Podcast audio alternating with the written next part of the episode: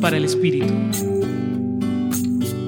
Hemos llegado a un capítulo muy especial dentro de la dinámica mostrada por el Evangelio de Lucas. Nos encontramos hoy en el capítulo 15 que desarrolla en su dinámica el tema de la misericordia, una estructura propia de Lucas y profundamente enriquecedora por su contenido.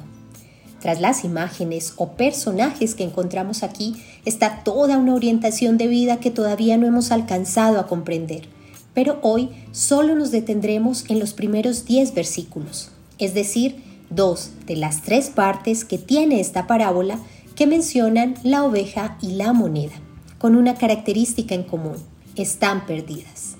Podemos identificar también dos verbos, perder y encontrar, transversalizados por la alegría que es el resultado de la búsqueda. Esta parábola tiene una aplicación concreta con el oyente de la palabra, por eso inicia diciendo, ¿quién de ustedes? Así que cada uno de nosotros la puede escuchar, entender y asumir. Es así como Jesús, desde elementos de la vida diaria, hoy nos invita a salir al encuentro del otro. ¿Pero dónde?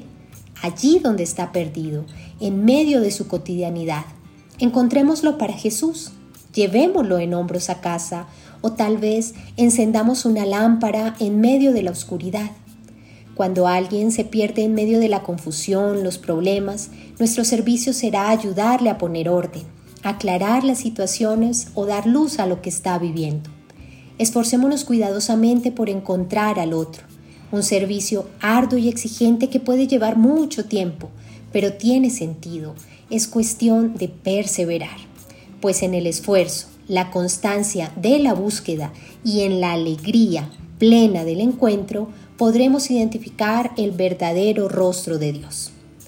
Los acompañó en la reflexión de hoy Julián Andrea Martínez Blanco desde el Centro Pastoral San Francisco Javier de la Pontificia Universidad Javeriana.